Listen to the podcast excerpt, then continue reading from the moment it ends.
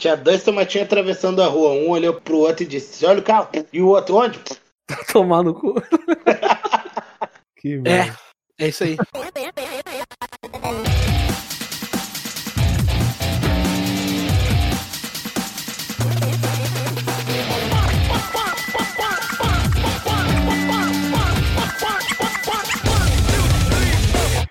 Salve, salve, queridos ouvintes! Sejam muito bem-vindos a mais um episódio de Só um Adendo Podcast. Meu nome é Fernando Leal e eu estou aqui na bancada com o Matheus. Fala aí, Matheus. Salve, salve, gurizada. Por último, mas não menos importante, ele, o colorado das redes sociais, o grande Paulo Guimarães.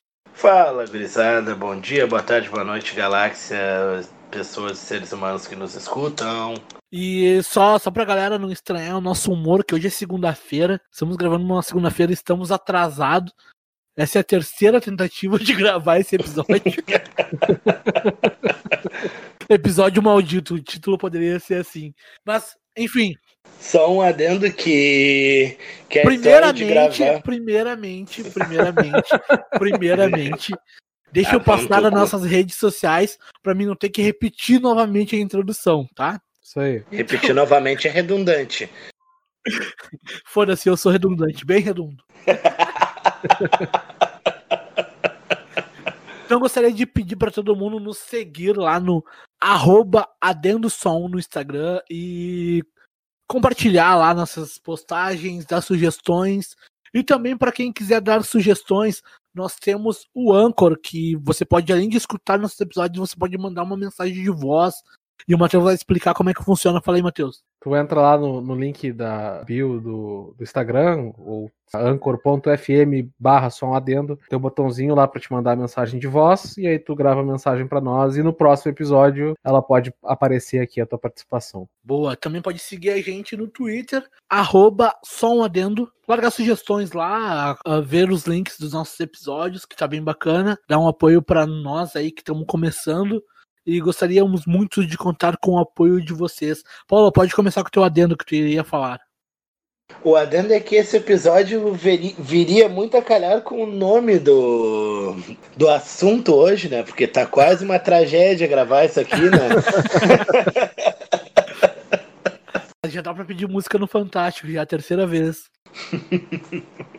que merda. Nós vamos hoje falar do espetáculo musical baseado em elementos do teatro, que é o Tangos e Tragédias. E quem vai começar falando um pouquinho sobre isso é o Matheus. Fala aí, Matheus. Então, o Tangos e Tragédias é uma peça, né, que, que era costumeira aqui no Rio Grande do Sul, em Porto Alegre, no Teatro São Pedro. Eles estavam com 30 anos de palco, começaram em 84 e infelizmente terminaram em 2014 com o falecimento do Nikolaevski, que era um dos participantes, né? Foi reconhecida lá fora, ganhou prêmio em Portugal, São Paulo e tudo mais. E acho que é isso aí, cara, que eu posso dizer de, de explicar o que, é o Tangos e Tragédias. Nós vamos comentar um pouquinho mais sobre o DVD, né? O DVD que a gente pôde assistir pelo YouTube. E também tem um filme, né? Que a gente vai, vai trazer algumas partes do filme aí pra, pra bater esse papo aí também. Queria começar perguntando para vocês quando que vocês conheceram o Tangos e Tragédias? Então, quando eu era menor, cara, meu pai, meu tio, eles me mostraram Tangos e Tragédias. Não foi. Claro que na época não era que nem hoje, que o cara pode acessar a qualquer momento, né? Mas eu conheci através deles e, e carrego desde pequeno esse, esse carinho pela apresentação, tá ligado? Ô Paulo, e tu, qual foi o teu primeiro contato? Quando foi a primeira vez que tu viu Tangos e Tragédias? Cara, eu acho que a maioria da, das pessoas aqui da cidade, todo mundo viu tangos e tragédias ou teve um contato com tangos e tragédias logo na infância, porque é uma, é uma peça de, que ficou 40, 30 anos no ar. Eu me lembro é. de que chamava bastante atenção o visual deles, mas assistir tangos e tragédias, assistir mesmo, eu só fui ver quando lançaram o DVD da, da, da praça mesmo. Foi primeira vez que eu vi e a única vez pelo DVD e as apresentações que eles faziam no Jornal do Almoço, que eles apareceram no show também. É. Mas esse foi o contato que eu tive, assim, foi pela TV. Cara, eu também, na verdade, tipo assim, eu sempre ouvi falar, mas eu nunca me interessei em, em, em procurar, né? Eu me arrependo, porque depois eu, eu, eu gostei. Tu, tu ouviu a primeira vez inteiro foi para fazer esse programa, Nando? Cara, então, eu conheci algumas músicas, até porque os nossos amigos, uh, quem não sabe, nós somos amigos de longa data, né? E, enfim, nossos amigos ficavam cantando as musiquinhas, principalmente a, a parte da Ana lá, Ana Cristina. Uhum. E, então eu, eu vi algumas coisas assim, mas eu, na real eu, eu não me interessava muito por esses lances assim de, de espetáculo teatral, assim, sabe, musical. Uhum. Eu sempre fui meio. meio. Não é contra a cultura que se diz, mas. Sabe, nunca tive tanto interesse assim, cara. Depois, quando eu fui ficando mais velho, que eu comecei a acompanhar algumas coisas a mais. Tu, inclusive, né, tu, tu, tu costuma frequentar mais, tipo, esses teatros, assim, tipo, barbichas, essas paradas. A gente foi junto até numa peça do Hermes e Renato uma Sim. vez e tal. Mas eu não tenho muito contato com, com esse tipo de, de produto, assim, saca? Sim. É, mas eu acho que, pelo menos quando a gente era jovem, assim, nem era uma questão da, da peça pela peça, era só porque era engraçado, né? Sim, tipo, sim. Que, tipo, juntava que o, quando a gente conseguiu comprar o DVD, o, o, meu irmão comprou o DVD, no caso, uns dois, três anos depois do lançamento, que vendia em qualquer farmácia, tu chutava uma pedra, tava lá a banquinha vendendo DVD. tipo, eram os metaleiros enchendo a cara e vendo tangos e tragédias, né? Então, tipo, eu acho que era uma coisa nem pelo, pelo espetáculo em si, lá no começo, para nós, mas pela questão do, do humor, tá ligado? Que era engraçado já. Sim, o meu, mais tarde eu fui aprendendo outras coisas, gostando de outras coisas, não só dessa, dessa peça, no caso, mas tu vai abrindo a tua mente pra uh, ver outras culturas e aprender mais, né? A gostar mais de outras culturas, e, e isso é um negócio que tu vai ficando mais velho vai amadurecendo isso em ti, né, meu? Com certeza. Ô, Paulo, tu já teve contato com teatro, com esses bagulho assim?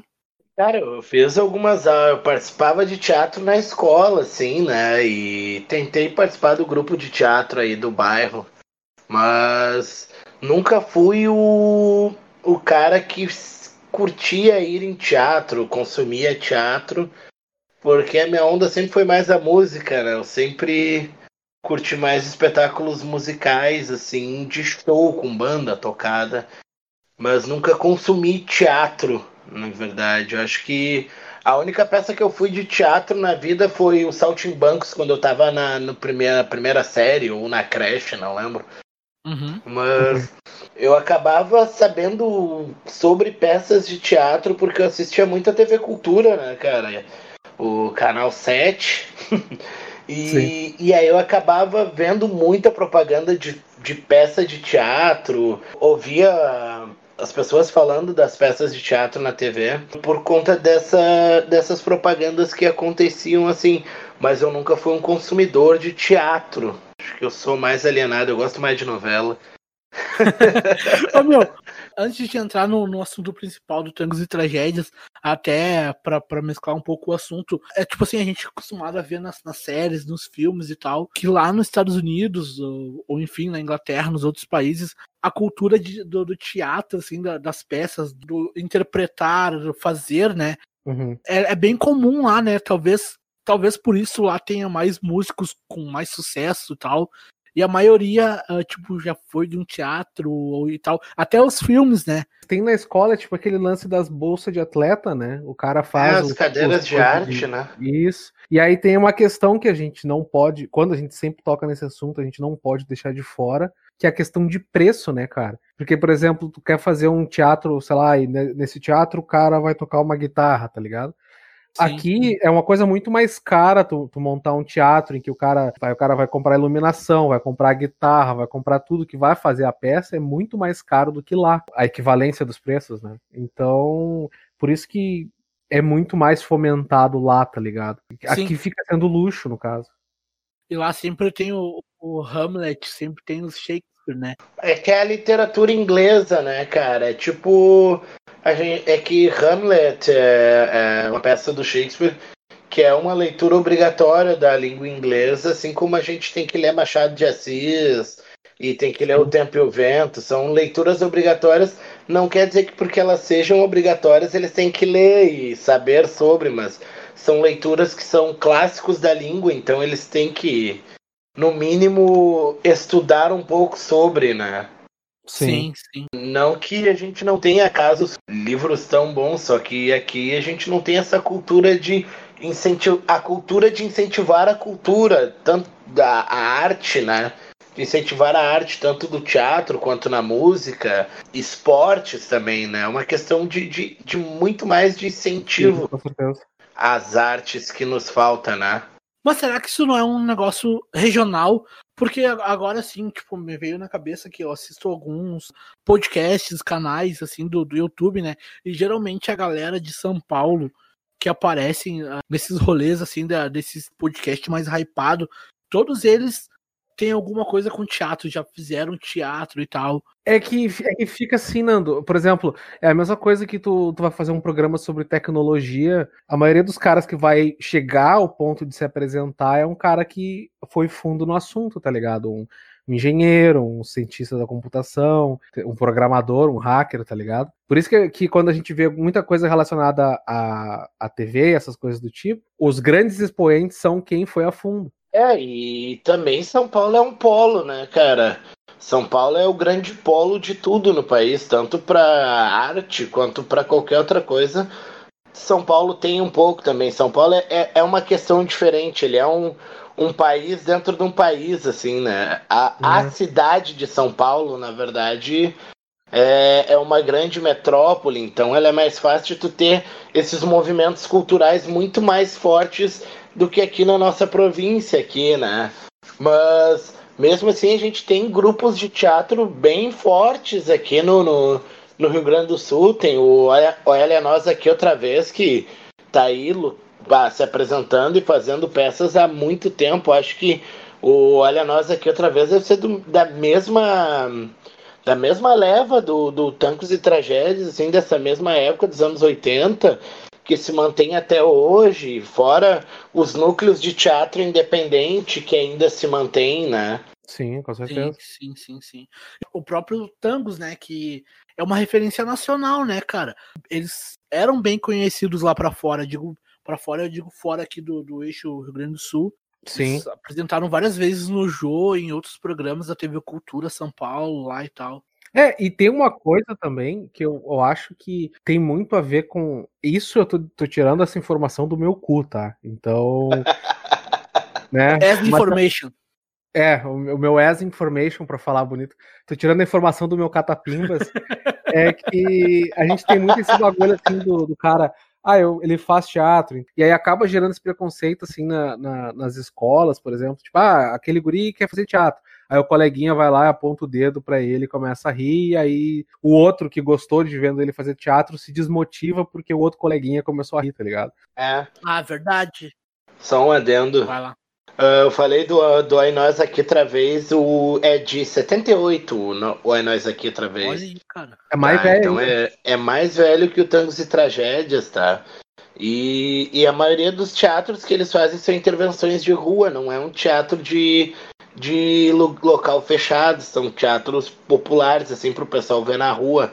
E uhum. as obras geralmente têm algum teor mais atuante em causas e coisas é um teatro mais popular mesmo, assim, não é mais um teatro elitizado, é um teatro que as pessoas olham e entendem melhor o grande público, o público menos elitista vai olhar e entender o que está se passando ali. Sim. E, e não que o Tangos não seja uma uma peça fácil de entender, até porque ela é uma comédia, então as pessoas estão lá para dar risada, mas também é, sabe? Às vezes eles usam um humor mais mais elitizado também, né? Sim. Tu diz mais que o cara precisa ter um contexto antes, né? É, tem que ter, tem que entender todo o contexto ali, não é uma coisa mais direta o tipo de humor deles, assim, é. Às vezes é aquele humor que só que às vezes o cara faz a piada e só ele ri porque tem que explicar a piada depois. é, Faz sentido. Isso aí que tu falou remete a uma coisa que eu tava pensando que eu ia deixar pro, pro próximo programa, pro, pro Conversas, mas eu acho que dá para trazer aqui para esse, que uma coisa que, que eu venho notando com essa questão de podcast, não sei o que, tá furando bolha, tá ligado? E tá nascendo muita coisa que antigamente tinha, mas agora é que tá estourando, né? E tá a gente indo, tipo, sei lá, os caras vão lá no, no Podpah, e aí depois vão no Flow, e depois vão no do Vilela, e aí depois eles vão no mais underground, e aí depois eles vão no que é só mina apresentando. E aí, como essa galera já era conhecida na internet e tal, mais conhecida, né? O gurizão, assim, que tá ouvindo, ele pode se inspirar numa coisa, tipo, ele tá vendo um outro ponto de vista, tá ligado? Tá quebrando essa barreira, tipo, que antigamente a gente falava que tá faltando diálogo, tá acontecendo bastante agora. E eu acho é... que isso pode, pode afetar o teatro, pode afetar as outras culturas, tá ligado? É, isso, isso que tu falou é interessante, porque esses dias eu tava vendo uh, um flow que tava o Batoré, e ele tava contando Sim. dos personagens dele e tudo mais, que ele é nordestino, né? E como Sim. que ele fez para levar pra TV e tal. Bom, mas enfim, vamos, vamos, vamos voltar ao assunto principal, que é o Tangos e Tragédias. Cara, é um musical bem da hora, que traz umas musiquinhas uh, com umas interpretações bem loucas. E acho que o, o, mais legal é os protagonistas, os personagens do, do, musical, né, cara? Que. Qual é o nome do, dos personagens? Fala aí, Paulo, pra nós. Os personagens são o músico Krauno Sam e o maestro Pletskaya, dois músicos esbornianos erradicados em Porto Alegre, Rio Grande do Sul. o que, que é Esbórnia? A Esbórnia é uma ilha flutuante pelo mundo, onde ela flutua pelos mares do mundo. Ela era ligada ao continente por um istmo. Istmo. Mas, após sucessivas explosões nucleares mal sucedidas, a Esbórnia se desgrudou. boa explicação, boa introdução. E sabe uma coisa que eu aprendi com, com, com o DVD do, do Tangos e Tragédias? Ah. É que a baba ela é mais ralinha. E o cuspe, ele tem bolinhos. E a baba é involuntária. E o cuspe é proposital. ah, meu, esse espetáculo, cara, traz músicas muito legais de, de se escutar, cara. Quem, quem não escutou. Qual, qual música tu indica pra, pra galera começar, quem nunca escutou, pra, tipo, pra curtir a, o espetáculo? Qual música que tu indicaria, Matheus? Cara, eu acho que a Dana Cristina lá, é, acho que é a básica pro cara escutar, e Aquarela da Esbórnia, tá ligado? Que são as mais, as que eu acho mais, mais top, assim, que se tu cantar, todo mundo canta junto tá ligado? Então. Ah, eu acho que é essa. O Copérnico, essa... né? É, e o Copérnico, Copérnico também. E o Copérnico. Copérnico dançar, né? Não pode mexer com as pernas, não pode mexer com as mãos. Resolvido o problema de quem não tem ritmo, né, cara? Ah, muito bom. Ô meu, mas é, é interessante que mesmo sendo uma, uma, uma coisa trágica levando para áreas da comédia, tem algumas reflexões, né, cara?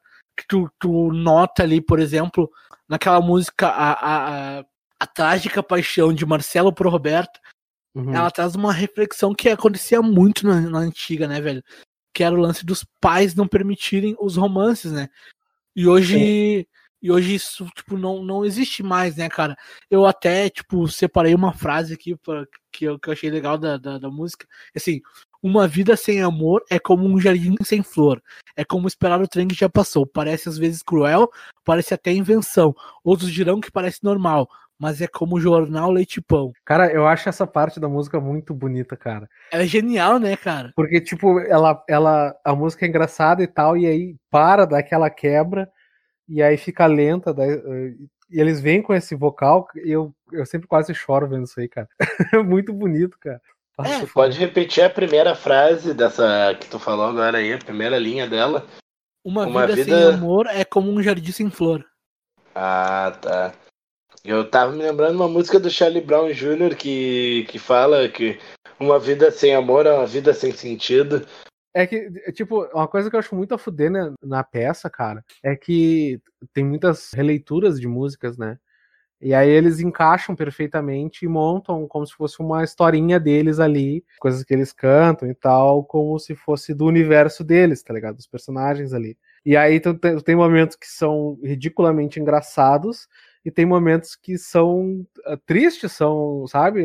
Montanha russa de emoções, pelo menos para mim assistindo, que tipo, Bah, tem momentos que eu acho muito engraçados e tem momentos que eu tô quase ali chorando vendo os caras tocando, tá ligado? E aí ajuda com o instrumento e as vozes que eles têm, que eles fazem, tudo fica amplificado, tá ligado? E aí tem uma coisa que eu tava vendo, não me lembro quem é que tava falando, mas era um comediante aí, E aí ele falando que, tipo, a comédia é a tragédia mais o tempo, né? E aí faz sentido tu aplicar essa fórmula no, na peça, porque tudo tem o, o, tempo da música, o tempo que eles falam e tal. Então, tipo, faz bastante sentido, tá ligado? Porque é, é muito bem pensado, cara. Ela é muito bem elaborada, tá ligado? Sim. Uma das músicas mais legais também, que é uma música bem trágica, que acaba se tornando engraçada também, mas é bem trágica, é a Romance de uma Caveira. Isso. Que, cara, eu não, não, não, não fazia ideia quem cantava essa, essa música, mas era uma, era uma dupla também, né? Escutaram falar desses caras? Eu tinha ouvido falar, cara. No, na semana passada. Eu pensava que a música era original do Tangos e Tragédias até semana passada, tá ligado? Cara, é muito das antigas, velho.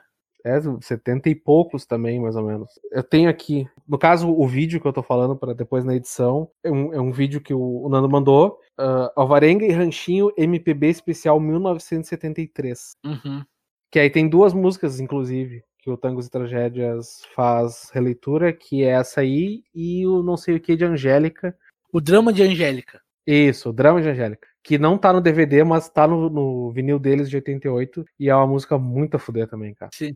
Tanto a do Alvarenga quanto do Tangos e Tragédias. As duas versões são boas. Sim, sim, sim. Eu confesso que eu prefiro mais a, a, a do Tangos, porque foi a primeira que eu ouvi. e só por isso é o meu critério, tá ligado? Concordo com o Nando também. Eu acho que é, é porque como foi a primeira, é a melhor e foda-se. assim como concordo com ele que Intercedman é o hit do Metallica, né? Exato. Vai tomando seu cu, Paulo. Estragou o episódio. o hit do Metallica no Black Album é Intercedman. Nothing Matters, caralho. Mas enfim, vamos, vamos adiante. Vamos. Bom, seguimos. Cara, e com, com o passar do tempo eles ganharam um, um filme, né? Que é uma animação, né? Sim. Ele conta um pouco da história da, da Sborne. Na verdade, até o Paulo falou ali a, a música em vez de explicar o que que era, que a Sborne era um país fictício, né, cara? Essa animação ela nos deu a visão da, do imaginário da Sborne, como ela seria, porque a gente sempre ouve eles falando da Sborne e da cultura esborniana, mas a gente não tinha, não sabia como era a Esbórnia, que era um lugar que habitava no imaginário das pessoas como seria a tal Esbórnia, né, que é o país deles. Sim. É, é tipo uma explicação, né? Um, um prelúdio pro Tangos e Tragédias, o filme. Ele conta ali como é que era a vida dos personagens antes, né? Antes da chegada da. E aí, como eu falei na, no, na outra tentativa, que eles também mudaram um tanto da história, que eles mudam. Eles iam adaptando a história ao, ao, passar dos anos de acordo com o, o que ia mudando com o tempo até para a peça não cair na obsolescência, né? Ah, olha, Sim. tô falando bonito, obsolescência, cara. Olha só. Os dois estão falando bem hoje para a peça não cair na obsolescência, eles acabavam alterando alguns detalhes, explicações que eles davam na peça sobre a Esbórnia. E a grande mudança, eu acho que que se deu do início da peça pro filme que eu acabei lendo ali é que no início da peça eles acabaram saindo da Esbórnia porque o rock and roll tinha chegado na Esbórnia e eles, como músicos tradicionais da Esbórnia, acharam aquilo uma ofensa. Então, se o rock foi para Esbórnia, eles iam levar a cultura esborniana para o continente. E foi assim que eles acabaram fugindo antes da Esbórnia se desgrudar do continente. Tipo, eles contam como se a Esbórnia fosse a lata de lixo do mundo, como se eles estivessem lá, né? E no filme ela se torna a lata de lixo depois que eles saem de lá. Sim. Sim, a, a Esbórnia, na verdade, seria um país afastado, né? Que vivia, digamos assim, não seria retrocesso a palavra certa, mas vivia. Vivia recluso. A história da Esbórnia é quase aquela do, do filme Os Outros, né, cara? Não, não é Os Outros, é, a... é Os Outros, aquele filme daquela aldeia que os caras vivem atrás de um muro e os caras meio que vestem um outro cara de monstro. Não, esse é a vila. A vila. A vila. Os outros é o é fantasma, né? É, eu detesto esse filme. Quer dizer, eu adoro, só que é o filme que mais me dá cagaço, cara. que no fim a gente descobre aquele grande plot do filme dos é. outros, né, cara? E aí eu fico é pensando, o- será que é? Tá ligado? O- Será que eu já tô morto? É, gente podia falar sobre os outros qualquer dia. Podia, cara. Filmão, filmão do caralho. Mas a Sborne seria tipo a vila, assim, eles vivem parados no tempo, não é retrocesso, eles vivem. Eles pararam na época em que o muro foi erguido, né? Pra... Isso. Então eles não acompanharam o, o crescimento do resto do mundo. Eles vivem com roupas ainda do- da, da época, provavelmente da monarquia. As mulheres ainda se vestiam com aquelas roupas mais robustas de vestido e cobriam as cabeças. E os, os instrumentos que eles tocam são instrumentos mais barrocos, por assim dizer, né? De uma maneira Rebuscados, né? rebuscada. Eles se vestem assim. É que a Esbórnia parou no tempo quando se ergueu o muro, né? E Sim. é sempre bom lembrar também que a Esbórnia tem um vulcão, tinha um vulcão, e que esse muro foi erguido com pedras que se consolidaram da última erupção daquele vulcão até aquele momento. É, a- a- como é que é que tem uma parte que eles falam lá do, do clima de indecisão? Na peça eles explicam que eles são anarquistas hiperbólicos, né? E aí eles resolvem as coisas esperando a flor, que é o, o bisuvim, florescer. E aí fica aquele clima de indecisão, aquela coisa de indecisão. E as perguntas que não foram respondidas são res- respondidas pelo bisuvim, né? O Bisuvim seria tipo uma ayahuasca, né, do bagulho. Inclusive no filme tem uma cena que tá o Kraunos lá tomando chimarrão e, e me lembra a gente sentando tomando chimarrão e tendo respostas para as perguntas que ainda não foram não foram Até respondidas. aquele momento não tinham sido respondidas, mas a gente já tinha a resposta. Ah, Ninguém ouvia garotos de 14 e 15 anos naquela época. falando em ninguém ouvir, batemos 100 ouvidos aí, então tô muito orgulhoso de quem tá nos ouvindo. Valeu todo mundo, né? Vocês são foda. Pô, cara, em sete programas, ter 100, 100 ouvidas tá uma média super boa. Tô super otimista. Valeu, galera. Ó. Isso aí, gurizada. Valeu. Vamos colocar, compartilhar aí, ó. Vamos fazer que nem o nosso amigo John. Um grande abraço. Nosso amigo John. Eu acho que tu também tem que fazer a tua, o teu pedido, como é que é? O teu, a tua retratação pros amigos que reclamaram lá no do Alice in Chains, que tu não mencionou eles, né? Ah, enfim, já- vamos, vamos- voltar. A gente foi longe. O Bizuvinho lá. Eu esqueci que a gente tava falando. É só falar do Bisuvim que a galera viaja, que o Bisuvim é o Bisuvim é a flor que eles se decidem, que eles tomam as decisões depois que o Bisuvim floresce. Isso, isso. Tá, e o Nando tava falando disso, eu expliquei pra ele e ele calou a boca, eu falei empurrando. Eu me perdi. Me desculpa, meu, desculpa, eu me perdi. A gente até chegou a comentar ali na- no episódio que no fim não acabou, a gente não conseguiu terminar de gravar por problemas técnicos, e enfim. Até a, a gente tá aparecendo meio, meio pra baixo, assim. Não é que a gente tenha pra baixo, mas é que é a terceira vez que a gente tá tentando gravar esse episódio. mas, enfim, esqueci o que. A gente tava falando do Bisuvim, cara. Não, eu ia falar uma coisa. É, tu começou a falar do Bizuvinho e, e- e se perdeu, porra. Cara, Ah, tá usando o Bisuvim, né? Tu falou que o Bisuvim era o Asca e voltou pra viagem da Ayahuasca, cara. Mas entrou no Vortex lá de... pá, cara, que merda, eu esqueci, velho. Tá, enfim. Aí o filme lá, enquanto o Nando tenta lembrar o que ele tá falando, tem uma história mais tranquila, assim, mais simples. O muro cai, né? E começa esse intercâmbio entre pessoas do continente e as pessoas de, da Esbórnia pro continente. E aí vem um cara e ele descobre o bisuvim e ele quer comercializar em cima do bisuvim. Né? Ele quer fazer o bisuvim soda. Nesse meio tempo, tem spoiler, já foda-se, já agora já foi também. Olha não, que a animação é de 2014 nós estamos em 2021, né? É de 2014 a animação? Não, é de 2012 13, ou 2013. 13, Ah, animação tá. é 2021, não é mais spoiler, cara. Tá, beleza. E aí, nessa, nessa ida aí que o cara quer colonizar, entre aspas, lá Esbórnia, ele convida o Kraunos e o Pletskaya pra tocar na casa dele pra inauguração do projeto da Bisuvin Soda lá. E lá ele, o Pletskaya conhece a Coquelicot, que, esse- que é a voz é da Fernanda Takai, do Patofu. Ele se apaixona pela Coquelicot e é aí que o filme desenvolve no romance do, do Pletskaya. né? E do status de bisuvinho aí, do, da soda de bisuvinho. O trick do- dos personagens, né? Do, do Petskaya. Petskaya. Ah, tá com fome? Petisco caia. Bah, tá com fome, né? ó? Só quem, só quem viveu na zona sul da cidade sabe o que, que é o Petskaya. o Petskaya. Cara, não consigo falar. Eu tenho dificuldade pra falar. o nome dele. Petskaya. Petskaya. O Petskaya, ele é um personagem mais porra louca, né? Sim. tanto, na, tanto no, no musical quanto no, no, no filme, né?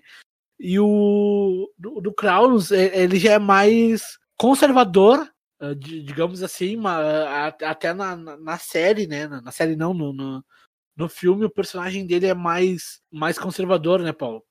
Mais ligado à tradição, né? O Pletskaya é o mais. Ele é mais desprendido das coisas e o Kraunus é o. O cara que ele é preso às tradições. Ele não é. Ele não chega a ser. é, ele pode ser considerado um conservador, que ele é muito preso às tradições. Ele não quer as mudanças, até porque ele é da família do. Do cara que fundou o sistema político vigente na Esbórnia. Então, ele tem toda essa questão, assim, né? Ele não fala durante o filme, né? É uma coisa que, que chama bastante atenção, é que ele não fala. E no, na peça ele fala também muito pouco, né? A maioria da, das falas dele são gestos. A, a, as cenas que ele faz são mais gesticuladas do que faladas, assim. Ele fala pouco. Tanto que no, no final, da, quando eles terminam de cantar a, a dramática história de Marcelo e Roberta, o, o Petskaya ele sai e deixa ele sozinho ali, né? Sim. E a, cara, a, a hora que ele, que ele, tipo assim, ele faz umas caretas, assim, né? Que ele vai falar senhora, como que é? Senhoras, as idosos, jovens e tal, Japoneses. japoneses. é muito engraçado aquela parte ali que ele fala ali. Mas, enfim, a- aquela parte daquela cara ali, oh, meu, des- o- ficou muito parecido com o, a- o desenho da animação, cara. Sim, Ficou. Eu, eu digo que uma das coisas que eu achei legal foram algumas referências que eles botaram da peça pro filme. E essa cena do microfone, ele faz exatamente o que ele faz ali na peça quando o Pletskaya não aparece no, no- na apresentação deles no teatro, que ele foge da luz, que ele não tá acostumado a ficar na luz, então ele vai fugindo da luz que vai indo para ele. Ele não sabe muito bem o que falar no microfone e ele faz exatamente o que ele é um o o e aí dá ali e ele fala. É exatamente eu, eu achei genial isso porque é exatamente a cena parece que eu tava vendo a cena da peça naquela animação eu achei isso muito bom essa foi uma da, essa foi uma da- das primeiras sacadas que eu vi depois da, da Ana eu acho né que que foi a que também ele fala lá né da, eu, eu vou parar porque eu acabei de ver uma pessoa Ah, que... sim. É, é um, é um outro nome, né? É tipo um nome quase russo. Vladislana, uma coisa assim. Vladislana. É, Lembra, coisa lembra Vladislana? Ó, lembra Ana? assim. Mas, meu, eu vou te dizer, Paulo, que pra mim não, ah, não pareceu ah, essa sacada que tu teve aí. Pra mim não pareceu.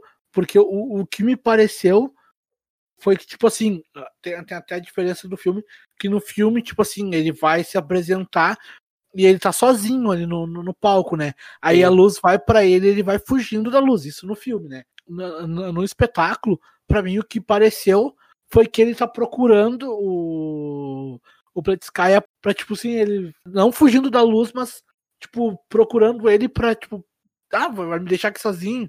Tipo assim, tá Hum. ligado? Foi o que eu interpretei, pelo menos. Sim, mas é praticamente a mesma situação, assim. Não, né? sim, sim, sim, isso, É. isso eu concordo. Então eu, eu acho que essa sacada deles botarem a, logo no início algumas, algumas situações da peça, assim, para que quem foi ver o filme justamente pela peça não, não ter, ter um tanto de fanservice no filme, né? Sim, sim. eles acabaram botando essas referências, por exemplo, da Ana ali, que provavelmente a Ana pode ser a Ana, essa Ana que ele fala, que ele não fala Vladislana e ele fala Ana na peça. Pode ser uma outra Ana que ele já conheceu aqui no continente e uma coincidência de que a Vladislana tem a Ana e assim vai indo. É, são, são referências legais. Eu acho que o filme, cara, a animação, ela ficou devendo um pouco mais nas referências da peça, assim. Eu acho que É, eu eles, eles, trama, eles focaram muito numa, numa esbórnia, né? Até porque o nome da, da animação que a gente não falou é Até que a esbórnia nos separe. Uhum. Eu acho que por eles terem focado mais na função da Sborne e eles terem chegado lá, eles acabaram não botando algumas referências que seriam bem legais, assim, por exemplo, a parte da canção da Ana Cristina, né? Se fosse, mas aí talvez, como eu falei, essa Ana Cristina da música seja outra pessoa pós Sborne, né? É, pode ser, porque, porque ele até ele fala, né? Uma parte da, da- do espetáculo que ele já teve vários amores, né? E era sempre abandonado e tal. É, que ele é um cara que se apaixona muito fácil, né? Muito rápido, assim. O, o maestro, ele era um cara de muitos amores, né? No filme com a Coquelicot lá, ele, ele. Quer dizer, ele começa o filme dizendo da, da guria que tá no- na plateia, depois ele se apaixona pela Coquelicot. Eu vou explicar um pedaço do filme que, tipo, ele tá triste porque ele viu essa mulher na plateia, e aí ele fica triste, triste lá.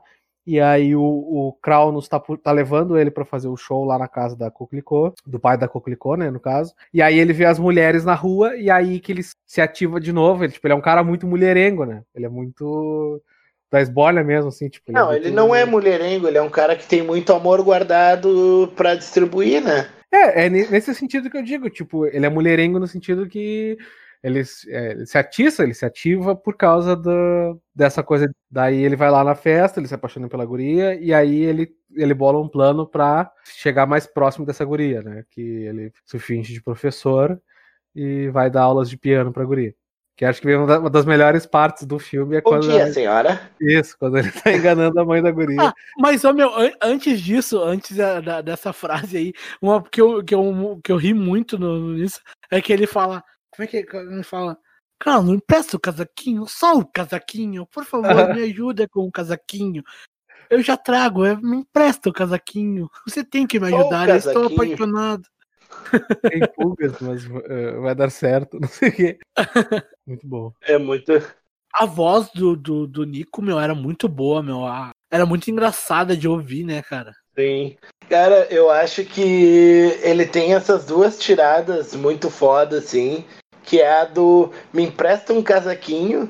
Que ele chega no meio da madrugada, assim, e o Kraunos tá quase dormindo, e ele abre, assim, e vai indo devagar, e quando ele vê que o Krauno tá acordado, ele, Krauno, me empresta o casaquinho, que não sei o que, que bababá. E aí a parte que ele volta depois de se atrasar do, show, Ah, é. Krauno, eu vou ser papai! e o Krauno que tava puto, o Krauno que tava puto meio que reconsiderou não ficar puto porque bah, vai ser papai. Um dia eu vou ser papai, filho da puta!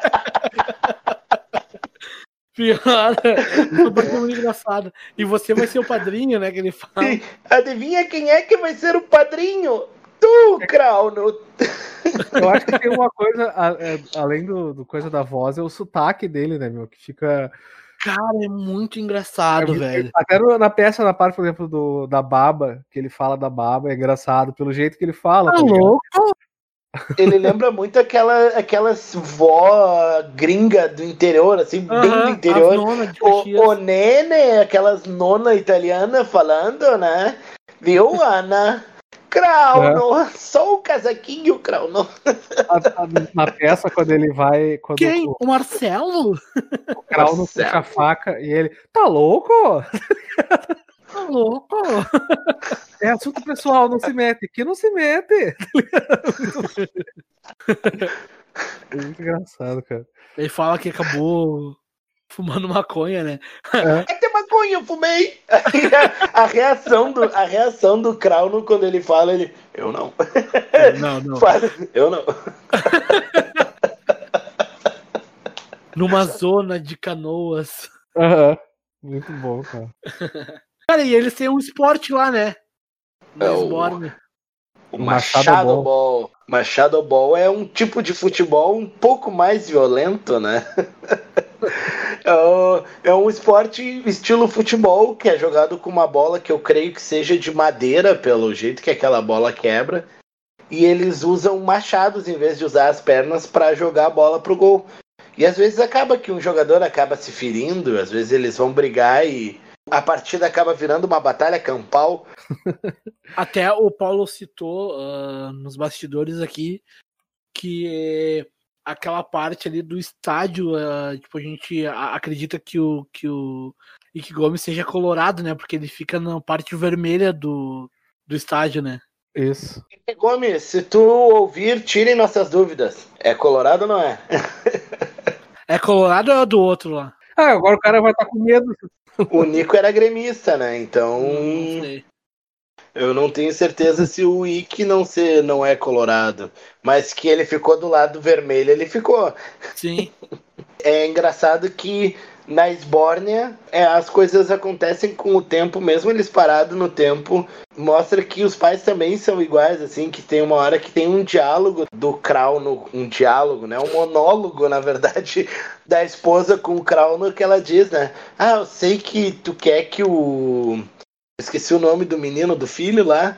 Ele vai jogar Machado Ball, que tá na idade, mas ele é muito magrinho, coitado. É, Tipo, e- como todo pai quer que o filho vire jogador de futebol, ele queria que o filho fosse jogar Machado Ball, né? é, um, é um processo muito violento, né? Ela fala. Até parando pra pensar isso que tu, tu falou, tipo, a gente meio que comparar que ele, tipo, que ele seria, o personagem seria colorado e tal. Cara, será que a Sborn não seria uma referência ao Rio Grande do Sul? Claro que é. Também. Porque tem o lado conservador, tem aquele lado conservador do Rio Grande do Sul, né? Ah, Tem a parte da, da erva do chimarrão, que, que. Qual é o nome mesmo? O Sklex de Bisuvim. Que eles, eles vão pra uma praça, né? Isso é muito tradicional aqui na, na, na Redenção, aqui em Porto Alegre, né? É que não deixa de ser, né, Nando? Tipo, pode ser que na história seja uma parte que se desprendeu e por isso não existe mais no, no Rio Grande do Sul, porque eles vêm a pé pra cá, né? Então, só, pelo menos no filme, só faria sentido se fosse no Rio Grande do Sul mesmo. Também é uma sátira com a função separatista do Estado, né? Foi o que eu A pensei, ô parte Paulo. separatista, tipo, ah, o, o Rio Grande do Sul é meu país e a gente quer é, meio que uma forma lúdica, né? Tipo, aquela coisa. Pode ser até uma parte de Porto Alegre, uma parte porto-alegrense que não quer ser porto-alegrense, do, indo pro mais bairrista que o cara pode ser, tipo, a gente levantar um muro na, na entrada ali do bairro e. Assim, ó, ele, ele pode fazer uma paródia com o Rio Grande do Sul, sendo ligado ao Rio Grande do Sul, e o Rio Grande do Sul ainda existir. Isso nada impede, tá ligado? É que nem Claro. o Homer fala no, desenho. é, Desenhos animados não devem seguir regras. E aí, enquanto ele tá falando isso pro Bart no sofá, tá ali passando pela janela, tá ligado? Tipo, é, a história não nada impede de ser um Rio Grande do Sul do Rio Grande do Sul. tá ligado? Sim. É, é tipo assim, a- a- eu digo mais a referência mesmo, né? Porque todos, todos esses elementos que a gente acaba citando aí, eu, eu ia falar ali, porque, tipo, Mas é que essa é a piada, tá ligado? é, o guri, o guri ah, tipo, quando ele tenta levar ele pro jogo, o guri fica na rua jogando bolita, né? Sim, sim, mas essa é a piada, é pra, é pra gente se identificar e ao mesmo tempo rir dos caras que não são a gente, mas eles fazem coisas que nós fazemos, tá ligado? Sim. É interessante o negócio que eu falei é sobre como, imagina os caras criam uma peça com um país, que eles criam um país, eles têm que criar uma cultura, eles criam um hino para esse país. O nome do país é Esbórnia, então imagina a cachaçada que esses loucos não estavam quando eles pensaram assim, meu, vamos criar uma peça de um país que se chama Esbórnia. Que pra quem não sabe, esbórnia é cachaçada, é, a- é um jeito mais arcaico de dizer farra, balada, noitada. Já falei balada? Cachorrada, Cachorrada, festerê. sim. E é isso que é esbórnia, é, é tudo aquilo que a gente faz que se excede na noite. Isso até corrobora com a ideia do Nando aí. É o nosso paralelo a tudo aquilo que a gente não, não vê que a gente faz, tá ligado? Ou não admite que a gente faz, tá ligado? Tipo, o cara tá na noitada, ele é um cara diferente. Ou, em tese, né, do cara que vai no outro dia trabalhar no escritório lá. Então, é um outro lado da gente que a gente aponta e ri, mas a gente não diz que é a gente, tá ligado? Que a gente ri sem saber. É, ou sem saber. referência que eu tava pensando, assim, é- era da parte da música, do instrumental deles, né? Tipo, tem a gaita, né? Sim. A gaita, o violino, são instrumentos mais antigos, de, de maneira mais antiga, então eles acabam usando esses, esses instrumentos, eu acho até também em referência à revolta, à marcha do, da- contra a guitarra elétrica que aconteceu no Brasil nos anos, nos anos 60 lá, em que músicos de MPB se uniram com muita gente em São Paulo para marchar contra a chegada da guitarra elétrica na música brasileira. E a guitarra elétrica seria uma maneira de americanizar a música brasileira. E, e houve realmente uma, uma junção de, de músicos e intelectuais naquela época que simplesmente aderiram a essa movimentação gigantesca para tentar proibir que a guitarra elétrica fosse introduzida à música brasileira. Tem que dar-lhe com uma guitarra nesses caras até a corda arrebentar. Que Bagulho idiota, tá ligado? Tipo, me mordo. Uma das cabeças desse movimento, por um acaso, foi Elis Regina. Bagulho idiota, cara. Gosto muito deles, Regina, mas que bagulho idiota. É que, é que naquela época também havia um nacionalismo exacerbado também. né? É, Ah, se fuder. que vai eu me mordo, tá ligado? Em vez de deixar os caras se divertir, faz o teu aí, meu. Quer proibir os bagulho, tá ligado? Deixa os caras É, tocar. cara. Então acho que pode ser também alguma menção a isso, essa coisa deles saírem da, da Esbórnia pra, Pode pra ser. vir pô, em função dessa menção também, uma das referências. Que eu também acho, esse filme tem bastante referências a, a outros fatores externos do mundo, por exemplo, quando a, a fábrica do Biswin Soda lá começa a, a explodir, porque o que que acontece? O pai da Coquelicot que descobre, ele vai pra Esbórnia quando o muro cai e vai ver uma apresentação do Crown Pletskaya no, no teatro da Esbórnia, na, casa noturna da Esbórnia, e ele acaba tomando o, Bezuim. E ele decide que ele ia ganhar dinheiro, porque aquela bebida era muito boa, ela dava uma sensação muito boa e ele ia ficar rico. E tinha muito Bezuvim e ele acabou fazendo tanto que acabou o Bezuvim. E ele Sim. descobriu que embaixo da Esbórnia havia o pré-Bezuvim, que era o líquido, O pré-sal do Bezuvim. o pré-sal do Bezuvim, que era o Bezuvim na sua essência maior. E o que acabou acontecendo foi que ah, ele acabou extraindo demais. Ele, numa dessas, eles acabaram indo e ele diz: Ah, o Bezuvim é um pouco volátil. E como eu falei da, numa das nossas tentativas, é uma referência clara ao que aconteceu em Chernobyl, né, cara? Tanto que Sim. se tu olhar os personagens que estão ali tentando conter aquela explosão, eles estão vestidos com roupas de, de, de radiação, e foi exatamente o que os caras tentaram fazer em Chernobyl para tentar esfriar o reator. Que foi botar mangueiras, eles tentaram baixar a temperatura no, no, no reator de Chernobyl com mangueiras, né? Antes da, da merda toda acontecer também, né? Paulo também é Hoje eu cultura. tô inspirado. Não sei, não tava lá. Ah, queria tá ligado, cara. Bom, enfim. Então vamos para as considerações finais. Eu só queria lembrar a, a galera aí que quem quiser nos ajudar, nos ajudar a investir nesse nosso projeto aqui. Nós temos uma plataforma que é o PicPay. E vocês podem nos ajudar com doações lá, fazendo lá no PicPay para nós. Qualquer valor ajuda bastante a gente para a gente comprar um microfonezinho melhor, um fonezinho melhor para a gente se ouvir nas nossas gravações e melhorar aqui o conteúdo. E quando a gente tiver um pouquinho mais, um pouquinho mais de referência, a gente vai distribuir uns brindes pra galera aí. Por enquanto não tem como. Mas enfim, quem quiser nos ajudar com qualquer tipo de doação lá no PicPay, é só chegar lá no PicPay, procurar arroba só um adendo. Vai estar Isso. o nosso loginho ali do nosso podcast lá e quem quiser nos ajudar, vai firme lá que nós aceitamos de coração qualquer valor doado. E é isso aí. Vamos para as considerações finais. Pode falar aí, Matheus. Então, tanto o filme quanto a peça eu recomendo demais, tá ligado? O filme tem minhas ressalvas, assim, tem coisas que eu acho que poderiam ser diferentes, mas não é um filme ruim, é legal pro cara assistir igual, tá ligado? Tipo, não vai perder tempo assistindo, é um filme legal. Só que a peça eu recomendo de verdade, assim, porque eu acho muito engraçado. Tem completa no YouTube aí para quem quiser assistir, tá no canal oficial deles lá. Foi upado final do ano passado. É bom demais e pau no cu do Paulo e era isso aí, boa noite. Porra, não é de graça, sim. Antes de passar.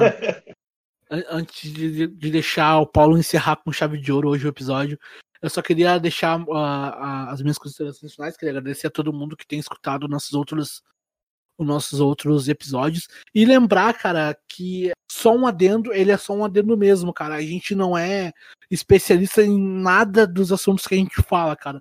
Tanto do teatro, quanto de música, quanto do, de, de filmes. Enfim, a gente só dá opinião de, de espectadores. Só uns brothers trocando ideia. É, cara, a, a nossa ideia, cara, é uma ideia que surgiu há, há muitos anos atrás de uma conversa numa mesa e um chimarrão. Era trocar ideia. E isso a gente resolveu gravar com esses tempos de pandemia e a gente resolveu, enfim, querer fazer mais coisas. Então, esse é o nosso propósito. Então, se tu tá, tu, tu é da área do teatro, de musical, assim, tu achar que teve pouca referência técnica, essa é a ideia. A gente não vai trazer muitas coisas técnicas aqui, a gente vai dar o básico do básico. E era isso. Para quem tá chegando pela primeira vez aqui e escutou até aqui, muito obrigado. E agora, para encerrar com chave de ouro, Paulo Guimarães. Não tô afim de falar hoje. Então, falou cruzada até semana que vem. Falou, não vou deixar muito de obrigado. falar. Não vou deixar de falar. falou. Falou, gurizada. Muito obrigado. Sigam a gente em todas as redes aí. Arroba adendo só um no, no Instagram. Eu sou o Paulo R. Guimas em todas as redes sociais. Lá eu falo um pouco de música, um pouco de futebol, não necessariamente nessa ordem. Se cuidem, deem risadas. Se puder, fique em casa. Se não puder, lava bem as mãos e usa máscara. E pensem no coletivo, tá? Boa noite e bom dia para todo mundo. Valeu! É. A gente não tem coisa de abertura, cara. Não tem piadinha de abertura nesse episódio, eu acho. Alguém quer falar alguma coisa aí? O Paulo, o Paulo podia contar uma piada, né? Conta uma piada aí, Paulo.